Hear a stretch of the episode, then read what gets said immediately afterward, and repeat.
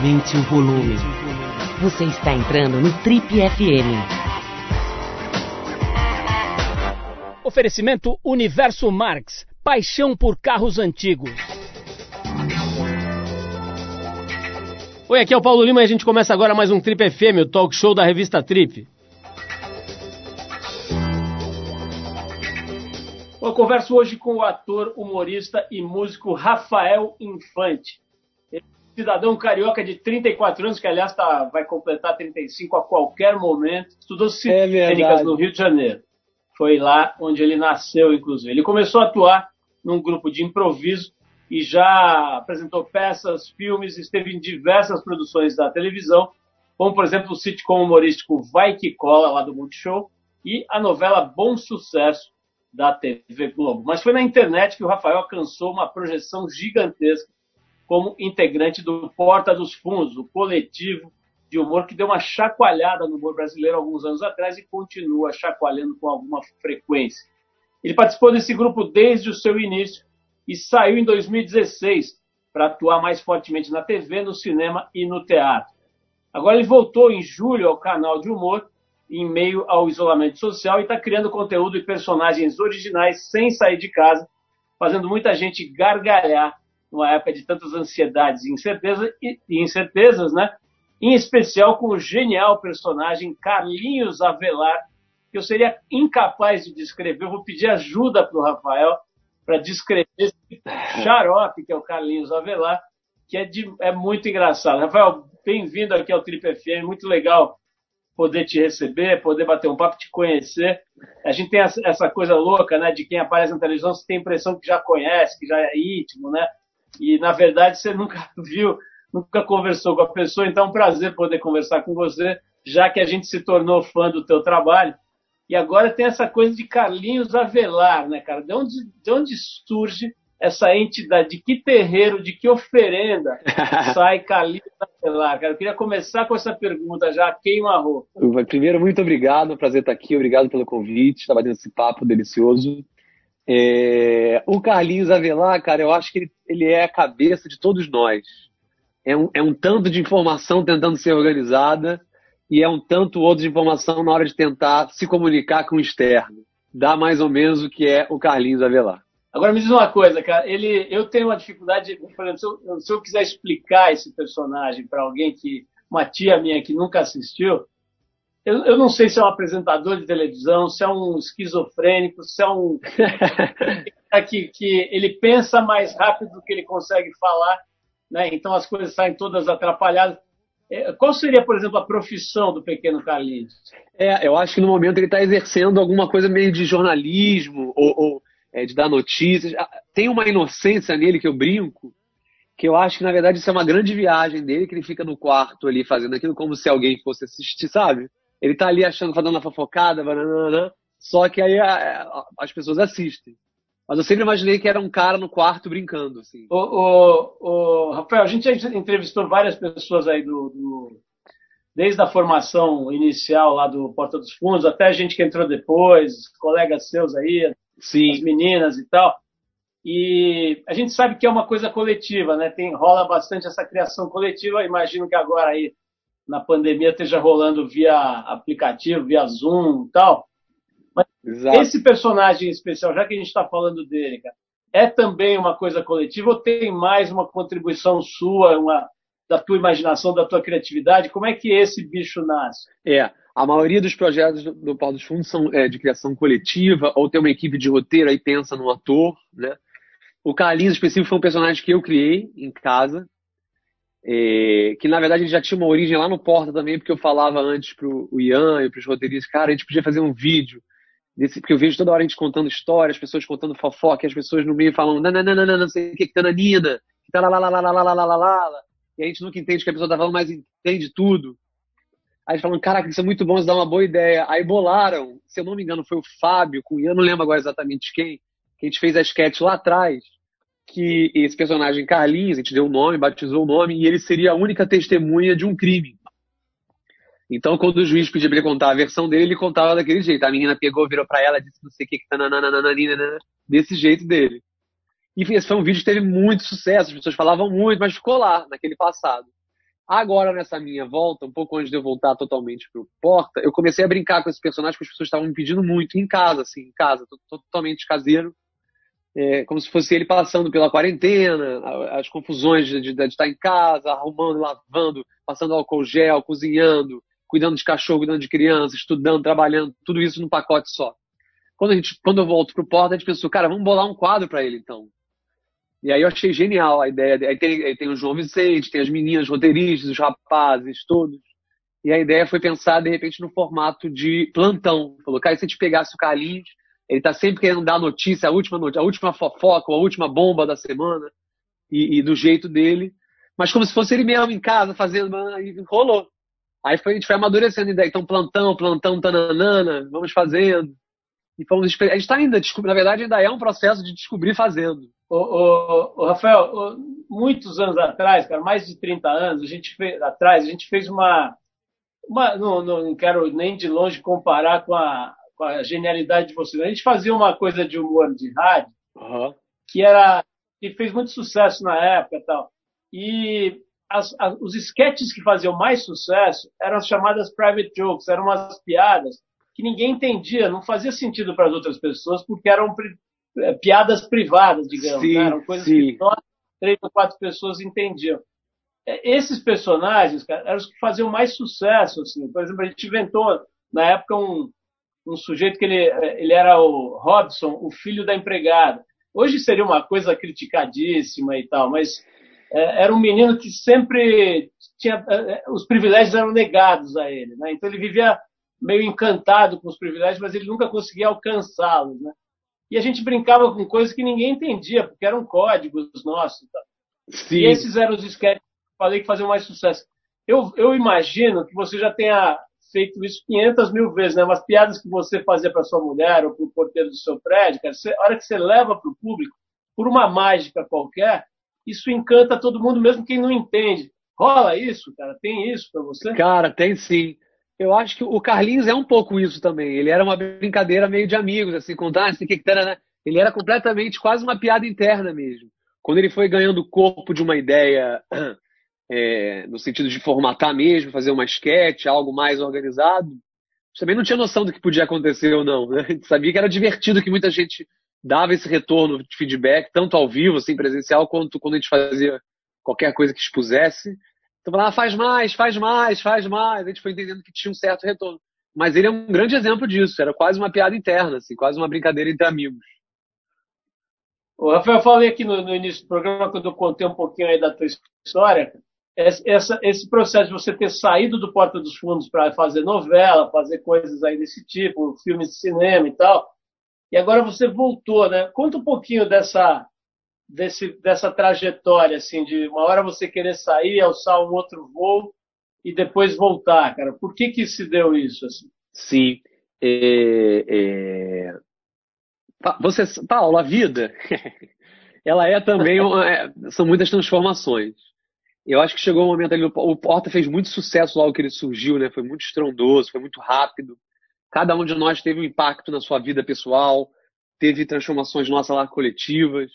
É, a gente teve uma demanda de trabalho muito grande, só agradecimento, as portas todas se abriram, né? a gente pôde escolher mais trabalho. É, isso é muito gratificante, muito feliz.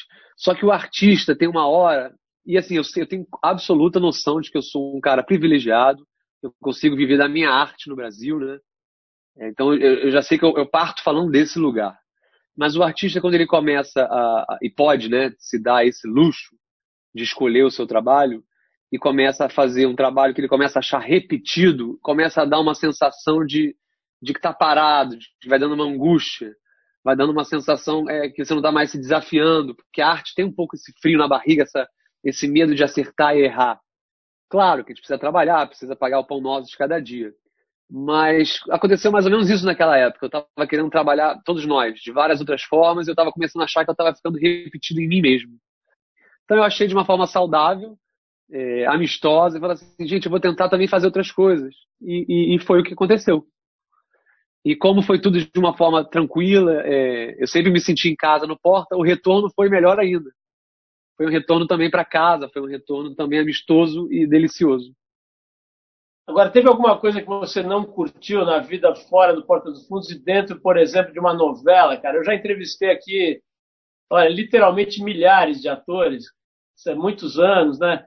E, eu já ouvi muita reclamação, cara, da, tanto da, da, da rotina da gravação de novela, né? Assim, uhum. reclamações homéricas, né? De que é uma coisa quase insuportável, que a sua vida fica completamente bloqueada e tal a, até questões ligadas à superexposição, né?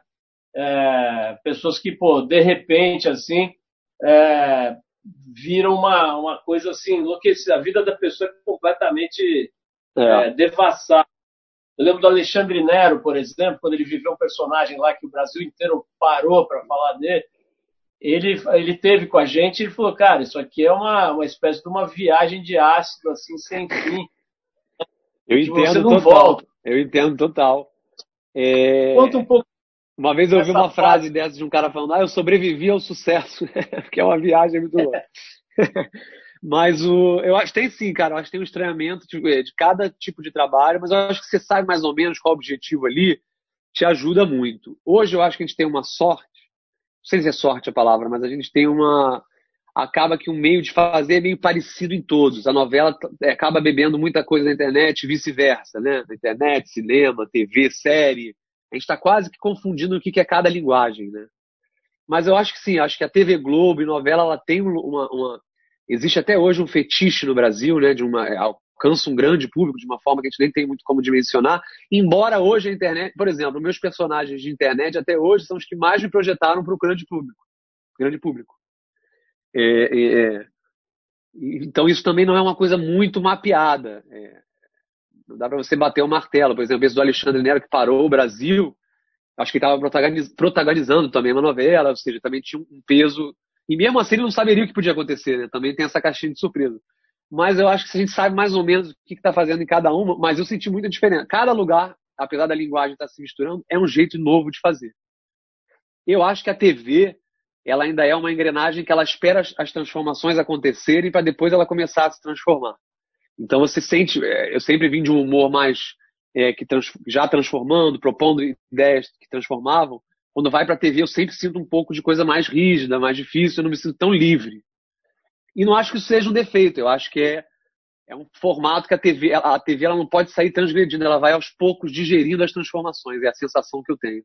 Ô, ô, Rafael, outra coisa interessante também que eu gosto de explorar com os atores, cara, é essa, essa é assim, você quando, quando faz sucesso e tem uma visibilidade grande, cara, você ganha, é como se você ganhasse assim milhões de fiscais, né, cara? As pessoas ficam fiscalizando é. a vida e a sua aparência também, né? E é verdade. Tem gente que lida mais, tem gente que não liga, né? Eu acho que genuinamente não liga. E tem gente que fica mal, tem gente que não se assiste, não gosta de se ver na novela, não gosta de ler os comentários e tal.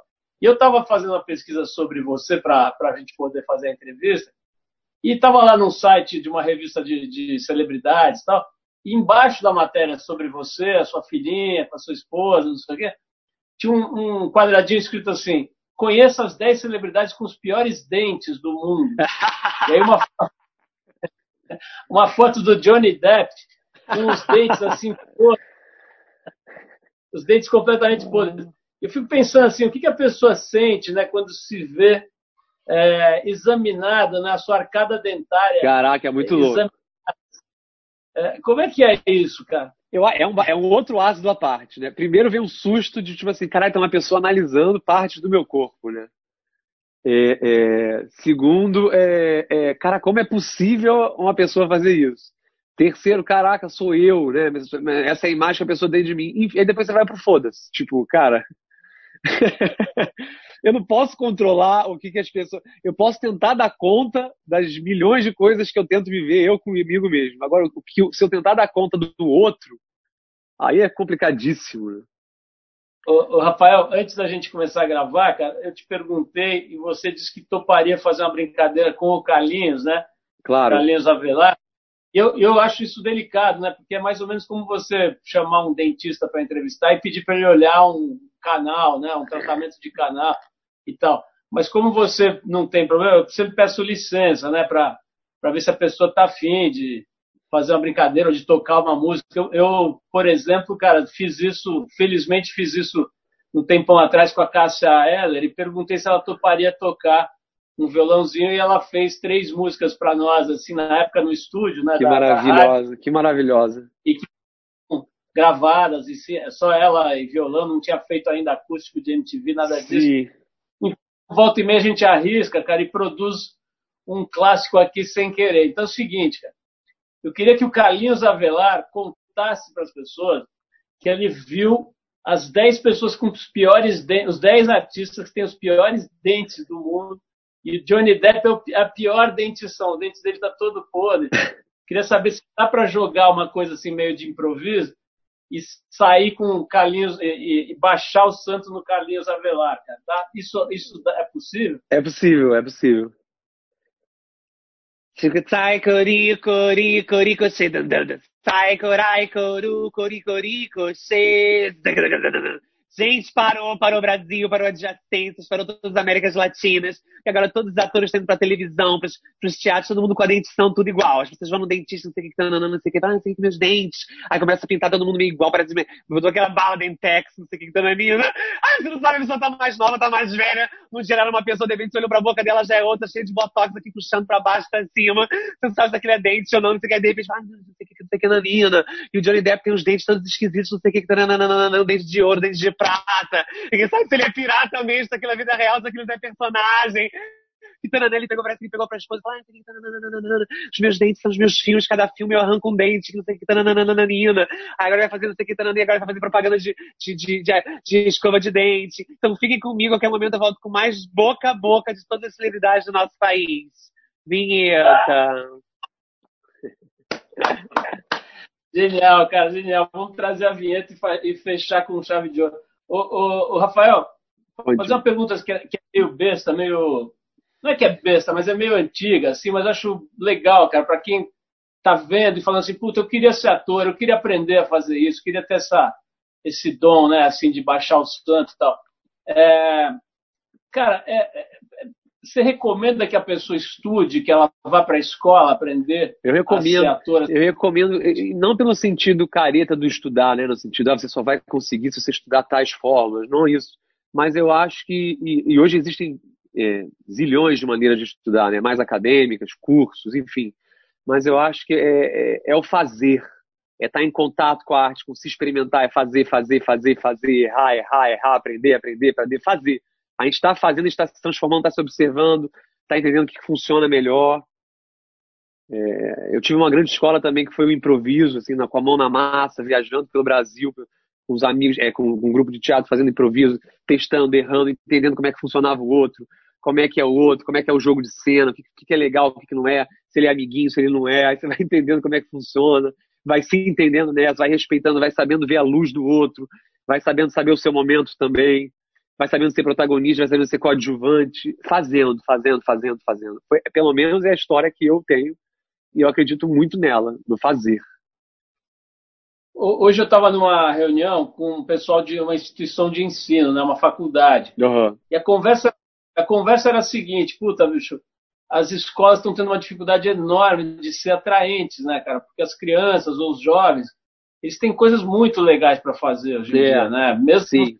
mesmo sair de casa, né? O cara entra num, num, vídeo maravilhoso, vai jogar um game muito louco e tal, ouvir uma música, a música que ele quiser do mundo, né? Sem sair do quarto. Né? Total, né? total. Então, assim, como é que faz para a escola ter graça? Então, perguntando agora no, no quesito artes cênicas, né? E, e, etc. Quer dizer, tem como uma escola, cara, dar a vivência que um vídeo do Porta dos Fundos, ou que poder assistir vídeos americanos ou europeus e tal, dão para alguém que quer ser humorista? Tem como uma escola ser melhor que isso? Cara, não sei se eu tenho essa resposta. Eu acho que ela pode, pode dar ferramentas sim. Eu acho que ela pode estimular a fazer, a fazer a pessoa aprender a criar, a estar no coletivo, a distribuir funções.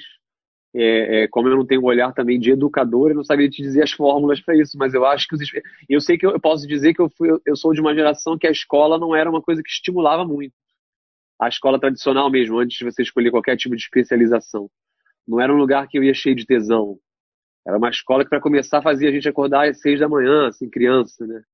E, e, e, claro que a gente tem que aprender que desde cedo a gente tem que batalhar, mas com certeza acordando às oito uma criança vai ter um aprendizado melhor. Enfim, eu acho que tem tantas coisas que não estimulavam a criatividade, ou então é, estimula todo mundo a ser padronizado, é, é põe todo mundo numa caixinha, se você não está indo naquele padrão, você é esquisito, você é diferente, ou você não se encaixa no, no padrão tal. Eu sou dessa geração. Eu percebo hoje que as gerações mais novas, elas vêm com muito mais flexibilização disso, né? Eu outro dia vi uma matéria, eu não sei a fonte correta para te falar, mas que existem estudos que agora as faculdades já não vão mais ser, por exemplo, faculdade de uma coisa específica. Ela vai começar a preparar as pessoas para saberem que a cada 10 anos elas podem ser uma coisa diferente. Então ela vai começar a ensinar a ter a flexibilidade, o jogo de cintura para ser uma coisa, para ser outra, para ser outra. Eu achei bem interessante isso. Queria até aprofundar essa pesquisa. O, o Rafael, o, cara, você tem 35, né? Vai fazer ainda 35, isso, não é isso? Isso. Na tua época, na tua época de moleque, assim, você já era você já se sentia humorista, você já se sentia engraçado, já se sentia capaz de fazer isso? E outra coisa também, ainda na linha do, das perguntas clichê, uhum. é, quem, quem, que eram referências? Assim, alguém que você olhava na televisão ou no, sei lá, no rádio, cara, e fala, puta, esse cara é muito bom, eu queria ser igual a ele. Tem isso? Tem. É, é eu, eu fazia com muita facilidade assim a coisa do riso, mas eu não entendia que aquilo poderia ser o meu trabalho. É, é era uma coisa completamente espontânea para mim. Depois eu fui entender que justamente a espontaneidade era um diferencial, era uma, uma ferramenta, né? É, a maioria, cara, dos meus ídolos é, sempre passearam muito pela música. A minha formação é muito musical, assim, de ídolos. É, a Cássia Hélia, que você citou, foi uma grande, grande ídolo. É, mas, assim, é, Chico Buarque, Caetano Veloso, Maria Bethânia, esses baianos todos, Gilberto Gil, é, The Doors, é, Led Zeppelin, eu fui sendo meio criado pelas músicas, muito, de verdade, assim, ao ponto que eu achava que, inclusive, minha vida ia ser por aí, de alguma forma. Tanto é, musicalmente ou como por detrás, de alguma forma a música estaria me permeando muito. É, depois a vida também foi caminhando para outras coisas. E, mas quando eu descobri também o Jim Carrey, muito novo, eu assisti os vídeos dele, eu sabia todas as falas dos filmes dele. É, eu nunca tive muito essa pira de, ah, um ator, mas isso naturalmente, quando eu percebi, eu sabia todas as falas. Aquilo era muito. Eu me sentia muito em casa vendo aquilo. Eu falava, caraca, é possível se fazer isso, né? Mas nunca imaginei, ah, tá, vou fazer um dia um filme, vou fazer. Aquilo era para mim uma coisa, quase uma brincadeira assistir aquele cara ali. E é daí que vem essa história de te chamarem de Jim Carrey brasileiro. Então, é, aí começaram matéria... a brincar, que eu fazia uns trejeitos parecidos, brincar, mas era também natural dessa influência de desde muito criança, né? O, o, Rafael, você casou, você casou muito cedo, provavelmente, né, que você ainda é, é jovem, já está já tá com uma filhinha, né? Sim. Como é que é essa história? Cara, casou com que idade? Sabe que eu, ó, eu, tô com, eu não sei se eu tinha 28, 27 ou 28 anos.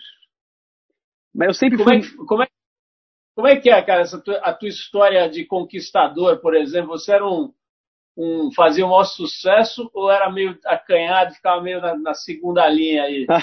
Dos... é, não era acanhado não, cara. Eu gostava da bagunça mesmo. Sempre gostei da bagunça. É, mas também sempre gostei muito de, de, de, de namorar, de ficar, de, de, ter uma história, de entender, de me relacionar, de me atirar naquilo, naquela relação. É, claro que a minha companheira hoje é minha parceira de tudo, a gente foi entendendo isso. E desde muito logo a gente se juntou, quase que foi um namoro, casamento, assim. A gente foi, ah, vamos casar, vamos fazer festa, vamos, vamos se divertir com isso. A gente se mudou para longe, tem uma história longa, assim. A gente está junto há quase nove, oito anos.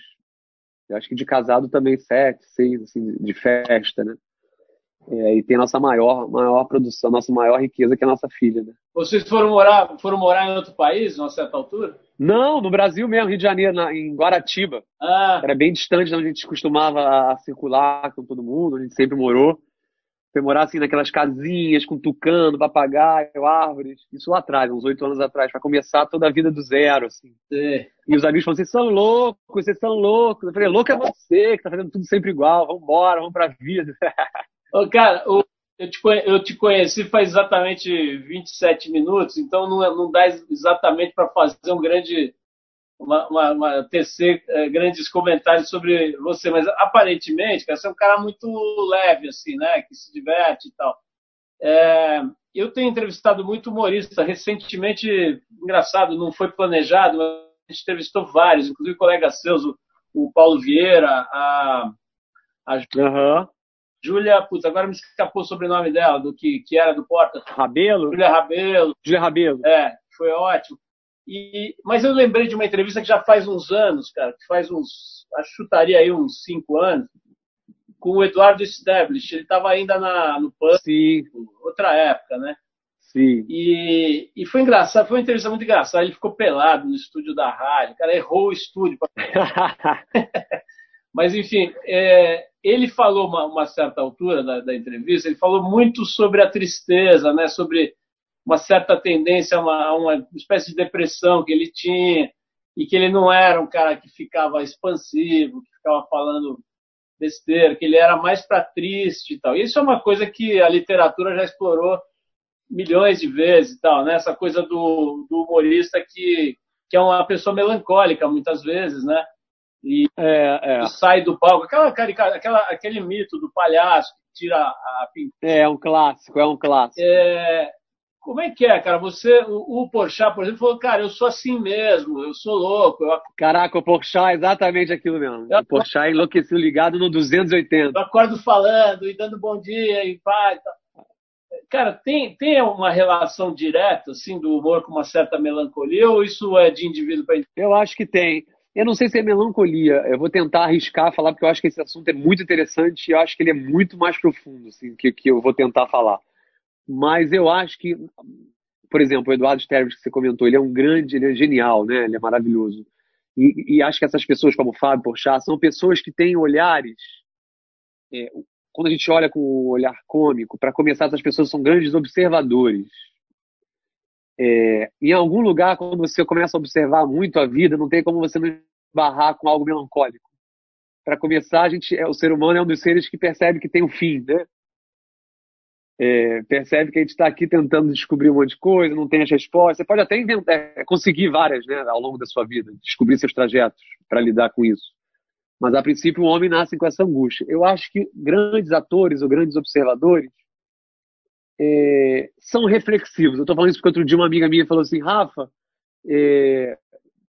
ela foi viajar comigo, tem tempo isso, a gente estava viajando, e ela falou, ah, você é muito reflexivo, né? Eu fico te vendo nos vídeos, assim, você pensando mas você é mais reflexivo no cotidiano.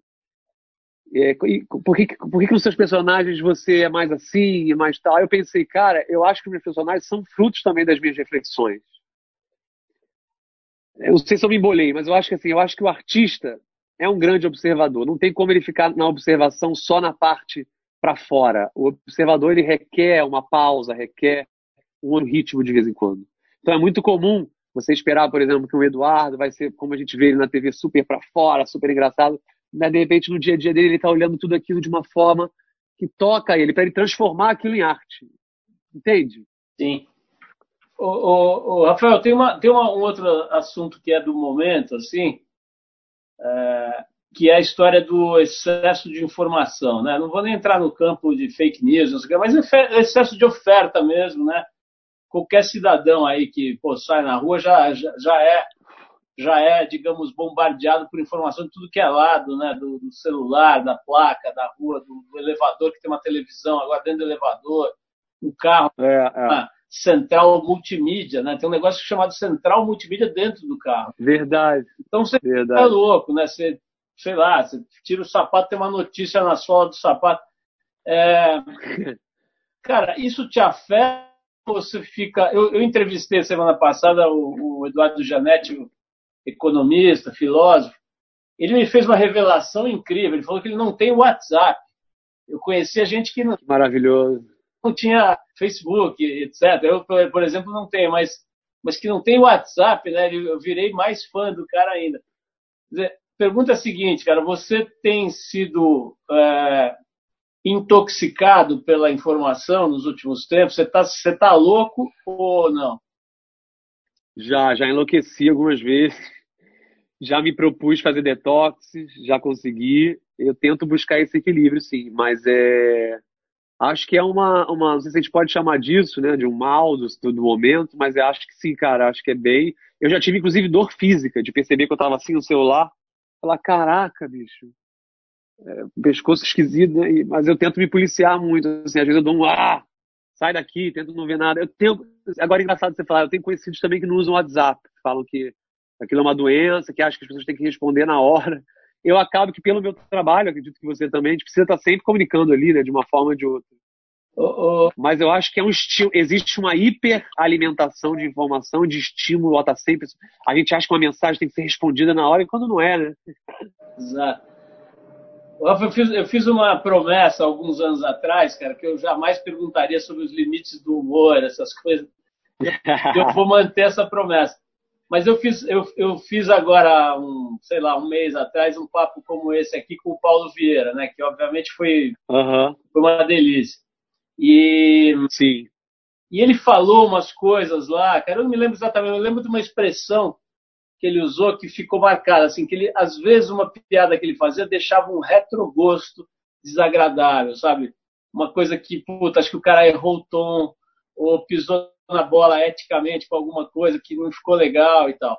Eu tenho visto o Pochá falar bem sobre isso, né? É, o Pochá, o Adnet também, que assim, tem uns, umas coisas que, puta, que não, não é legal mexer, que vai, sabe, magoar muita gente e tal.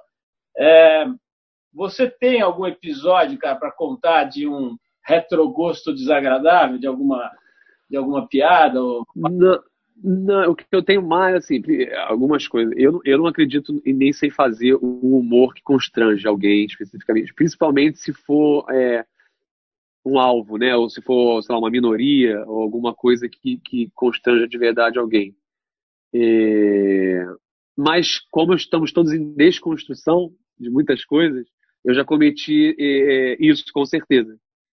E, e, mas nunca tive uma situação onde eu fiz aquilo acontecer e ficou estranho. Pelo contrário, eu fiz, aquilo reverberava de uma forma positiva, engraçada, mas depois eu ficava, caraca, mas isso não é maneiro. E fui percebendo. É, é, caraca, então eu tinha isso em mim, né? Eu tinha, é, eu tenho isso em mim. E, mas eu não gosto muito do, do, humor que é esse de como se a gente ainda tivesse meio numa quinta série, meio bullying. Assim, eu, não, eu não, não, gosto mesmo, assim, não acho engraçado. Olha, deve, você deve ter, talvez tenha visto, né? Teve uma entrevista muito legal esses dias com o Boni no programa Roda Viva, né? Que até recomendo que as pessoas que não assistiram vejam, porque é um cara que está com se eu não me engano, 82, 83 anos, alguma coisa assim. Caramba. E, Sim. E com a cabeça afiadíssima, né? Assim, o cara tá mais esperto do que qualquer um. É, no sentido de entender televisão e etc. Né? Claro. Comunicação de uma forma geral. É, mas, enfim, ele, ele falou muito, cara, sobre, sobre a. Assim, que nenhum meio vai acabar, mas que os meios vão se é, moldando a novas realidades, né? Então, aquela história, né, que o, o cinema não acabou com o rádio, que a televisão não acabou com é. o cinema, era é, tananã, tananã, tananã. É. Baixou o Carlinhos aqui. Mas o, o, a pergunta é a seguinte, cara.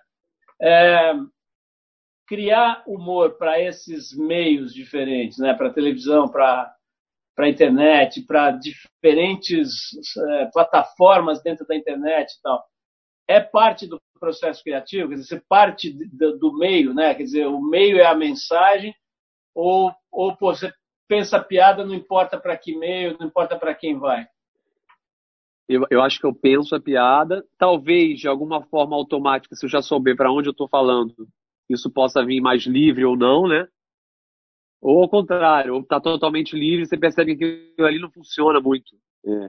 Eu lembro, por exemplo, que há muito tempo atrás eu fiz um, TV, um programa na TV e ela, a, a gente estava acostumado a fazer sempre sketches rápidos, a falar o texto rápido, e, e lá na TV tinha que ter, quase é, obrigatoriamente, ela tinha que ter não sei quantas páginas, e aquela piada era estendida.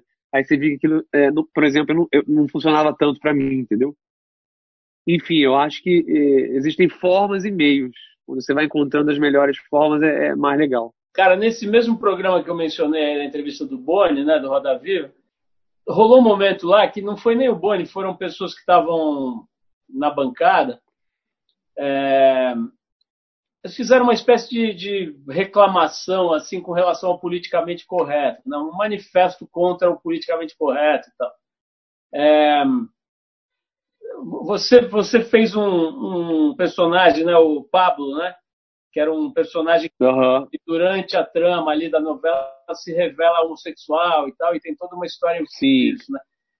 A pergunta é a seguinte, cara, você acha que a gente está evoluindo como sociedade aqui no Brasil com relação a essas questões básicas de respeito, de tratar melhor uh, uns aos outros, cara? Ou a gente está indo para um buraco pior ainda?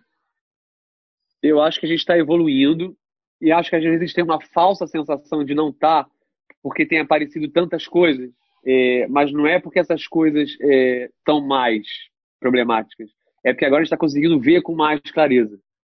Hoje um ato é, homofóbico, racista, não vai ficar num lugar ali escondido, vai, vai ser exposto, né? Então a gente tem um pouco essa sensação, ih, mas peraí, tá tudo um caos. Não, isso sempre existiu, talvez até pior, mas agora as pessoas percebem que não podem fazer de qualquer jeito. Ou, ou se não percebem, estão sendo expostos a cada dia, né? Sim. Agora, me, me fala uma coisa, cara. Eu, eu tô aqui pensando como não ser indelicado e nem grosseiro com o Carlinhos, né? Porque já virou uma entidade aqui o Carlinhos. Mas ele tem uma, ele tem uma, um, vamos dizer assim, uma, uma, o que eu chamaria aí na, na minha época de moleque de trejeitos efeminados, né? É, Sim. Como é que isso compõe assim? Você, você, um belo, isso baixa desse jeito? Quer dizer, o primeiro dia que você fez ele, ele já era assim meio espalhafatoso? Exatamente. Ele já veio assim completamente baixado. É... E é legal, assim, porque eu acho que o Carlinhos. Primeiro, muita criança gosta, muitas crianças gostam do Carlinhos Avelar, ele tem uma inocência. É, eu converso com muitos amigos é, é LGBT, ou, ou, público LGBT me mandam mensagem com feedback que amam. Muitas pessoas que, independente de sexo ou qualquer outra coisa, falam: essa pessoa mora dentro de mim. É, então, eu acho que o Carlinhos ele transcende uma característica. A, a ideia do quadro nunca foi expor ou, ou debochar rir de algum jeito de falar no sentido de, de forma. O que está sendo exposto ali é esse conteúdo que não é claro, né? Essa, essa, essa forma de contar, de estar tá sempre tendo, não sei o que, é, é mais a exposição cerebral do que a física. Genial. Cara, eu tô, eu tô lembrando, lembrando não, tô vendo aqui na pesquisa que a gente fez e depois lembrei que a gente fez um ensaio com você para a revista TPM em 2013, né? Já faz sete anos, é, em que você posou ali para umas fotos sensuais e etc e tal e, e o público curtiu e tudo. É, tem essa história assim de quererem te colocar às vezes numa caixinha de galã, né? Principalmente nessa coisa de novela e tal, né? Tem, tem. Você brinca com isso numa boa? Você acha isso um pouco incômodo? Como é que é esse departamento galã, departamento Tarcísio Meira da sua vida? Ah, cara, as duas coisas. Eu brinco, eu rio, eu aceito. É, é, não acredito em nenhuma dessas coisas no sentido de tentar me moldar através de algo disso. Eu acho assim, se eu tiver a sorte de ter bons personagens, é maravilhoso. Se ele for mais galã, menos galã, se ele for tal forma X, Y, se for legal, eu vou mergulhar. E tem uma, eu vi uma entrevista sua na época da novela que você falou que tinha inclusive é, diminuído a, a, ingestão de carboidrato para diminuir o peso. Sim, muito. Para ficar mais magro. Ali, ali foi, um, foi um incentivo, porque assim, primeiro veio o convite da novela e dizia que ele tinha que ser um ator de novela, todo galã, todo preocupado com a estética. Então ali eu já quis, é, aí eu juntei o útil ao agradável, porque eu estava muito eu estava com sobrepeso, assim, eu estava muito ansioso. Era uma época que eu estava. É uma sensação, eu aprendi isso que eu vi de um amigo meu também. É que a gente não, quando a gente está ansioso, às vezes a gente, a gente come a ansiedade, a gente não come o alimento. E eu comecei a observar isso. Foi numa nutricionista maravilhosa. Comecei a organizar e percebi que a minha alimentação. Tipo assim, eu vivia em camarim. Então era pão de queijo, sanduichinha, chegava em casa, macarrãozinho, tudo fora de hora. E aí foi muito louco, porque eu comecei a comer melhor, o meu corpo reagiu muito rápido no sentido de se adequar a uma alimentação. E aí não ficou uma dieta no sentido, ai, que saco ter que fazer isso. Eu, eu, eu tive uma conscientização melhor da alimentação. Aí um monte de gente perguntando, meu Deus, o que, você fez? Você tá mal? Você tá mal? O que, aconteceu? Aí eu achei muito curioso, porque depois eu lembrei, cara, quando eu tava mal, no sentido de comendo mal, e ansioso, e não preocupado com nada, as pessoas, ah, tá tudo bem. Quando você começa a se cuidar, as pessoas pensam, o que, que aconteceu? Você tá errado, como é possível? Cara, mas é um, é um, aspecto muito fascinante desse negócio do ator, né? Que é, que é você assumir outra pessoa e às vezes outro corpo mesmo. Quando eu vi o, o, o Carlinhos, Carlinhos Avelar a primeira vez, eu já conhecia você da, no, da televisão e da, da, do Porta dos Fundos, cara. já tinha a sua, a sua figura marcada, assim, e eu achei que não era Sim. você. Eu achei que não era você. Eu fiquei, eu assisti uns três episódios, falando, pô, quem é esse ator novo, cara, que Caraca. Porque eu... Mas é novo mesmo, né? É, é novo. É, baixou um... Era novo. Não, baixou um santo, assim, que dá uma deformada no, no bom sentido. É. Forma, né? De, do rosto e do olho, do olho, assim, dá uma regalada no olho. Sim. Enfim, é, eu quero fazer uma outra pergunta que é a seguinte, cara. O, o, você é casado com uma, com uma colega, né? Que ela é roteirista e atriz também, a Tatiana Novaes, né? A, a Tatiana Novaes, roteirista e atriz como você, né, colega sua.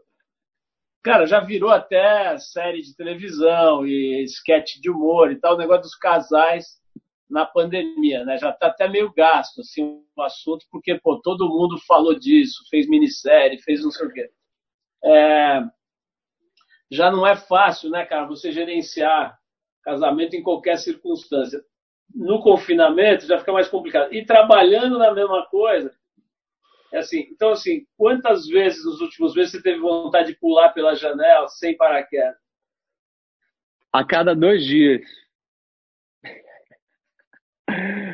Mas vai ser brincadeira, isso é uma coisa. A gente tem bastante diálogo aqui em casa, mas isso é, é, A gente tem que se policiar, porque daqui a pouco, quando a gente olha, a gente está ou só falando de trabalho, é, ou só virou. Entende? Ou, ou, ou tá misturando trabalho com a relação, a gente, a gente tenta ser o máximo possível, é, a gente tenta o máximo se ajudar.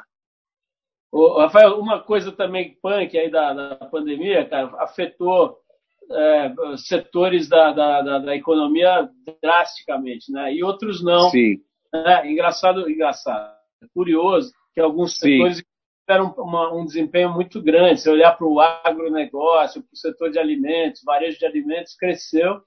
Sim. Mas você tem setores tipo turismo, aviação e coisas parecidas que derreteram, né?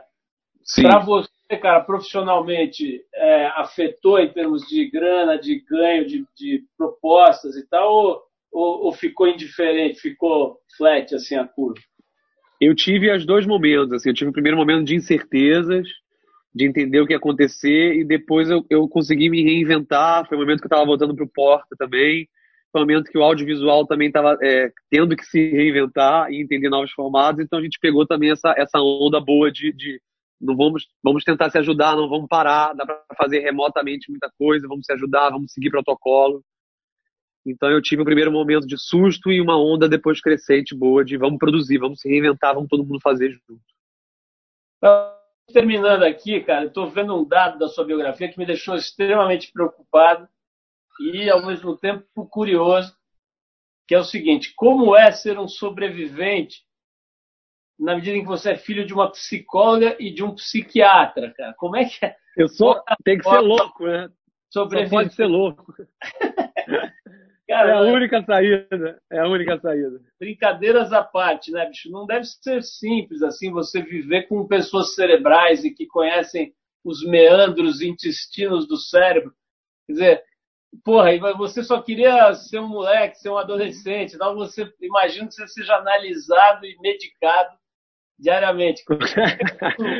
Como é que isso afetou a tua vida aí? Sim, é, é, eu sou de uma geração de, eu sou de uma geração não, sou filho de uma geração de psicanalistas que acreditam mais na fala do que medicamento, né? São psicanalistas que gostam de entender. Mas tem uma outra coisa também, santo em casa não faz muita coisa, né? Eles, essa parte deles é toda fora, dentro era outra coisa. Eles, ali estavam sendo só eles mesmos também.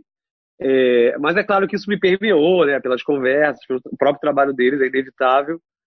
É, é, e acho que de uma certa forma me inspirou também. Eu acho que o trabalho de ator, em algum grau, ele é um trabalho também que tenta entender os intestinos e meandros cerebrais e da alma humana.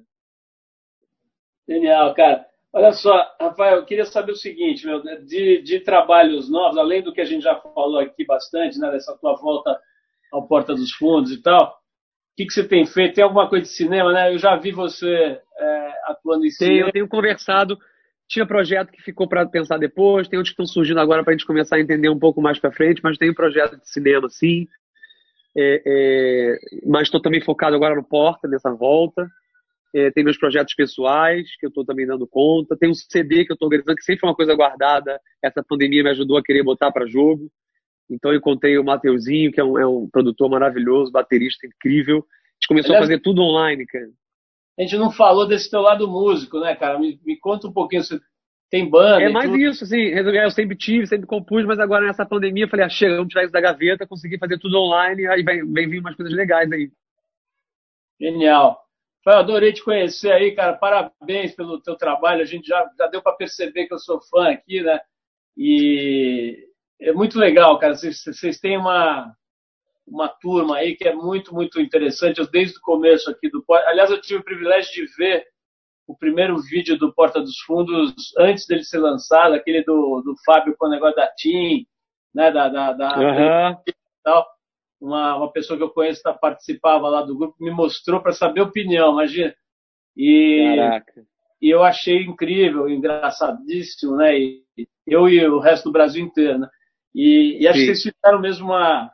São alguns grupos, né? Mas esse é um dos principais que fizeram uma, uma mexida, uma chacoalha. Tava precisando, né? Tava precisando. O humor tava meio, meio envelhecido, meio cansado. Acho que a morte do Bussunda fecha uma, um ciclo, uma é época. E depois ficou meio que um vazio, assim. Aí começa a aparecer. Verdade, verdade. Vários grupos e tal, mas o, esse de vocês tem uma, uma contribuição muito legal e e revelou pessoas como você, o Pochá e, e, tanta gente legal, né? A própria Júlia que eu mencionei agora há pouco e, e tantos outros aí que realmente estão dando uma contribuição muito legal assim para esse país Sim. ter alguma graça, né, cara? País está perdendo a graça de uma forma muito muito triste, né? Então acho que vocês são é como se fossem uns soldadinhos da resistência ali para fazer esse país não perder a graça em todos os sentidos, né? Então é verdade. Tudo. E parabéns aí mais uma vez, cara. E, e manda um abraço muito afetuoso para o Carlinhos Avelar. Essa cidade genial, cara. Obrigadíssimo, Rafa. Obrigadíssimo, Paulo. Obrigado pelo papo, pelo convite. Parabéns pelo programa e sucesso para vocês aí também. Você ouviu mais uma edição do Trip FM, uma produção da Trip no ar há mais de 35 anos. Direção e apresentação Paulo Lima. Produção Adriana Verani e Juliana Farinha. Roteiro Natália Cariati e edição Ludmila Daer. Quer ouvir outras entrevistas em edições anteriores do programa? É só ir no tripfm.com.br ou procurar pelo Trip FM na plataforma digital em que você costuma ouvir os seus podcasts. Estamos em todas elas: Spotify, Deezer e outras. Semana que vem a gente volta com mais uma conversa boa aqui no Trip FM. Abração e até a próxima!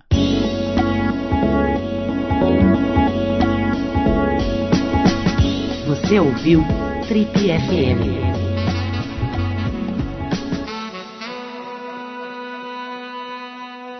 Oferecimento Universo Marx. Paixão por carros antigos.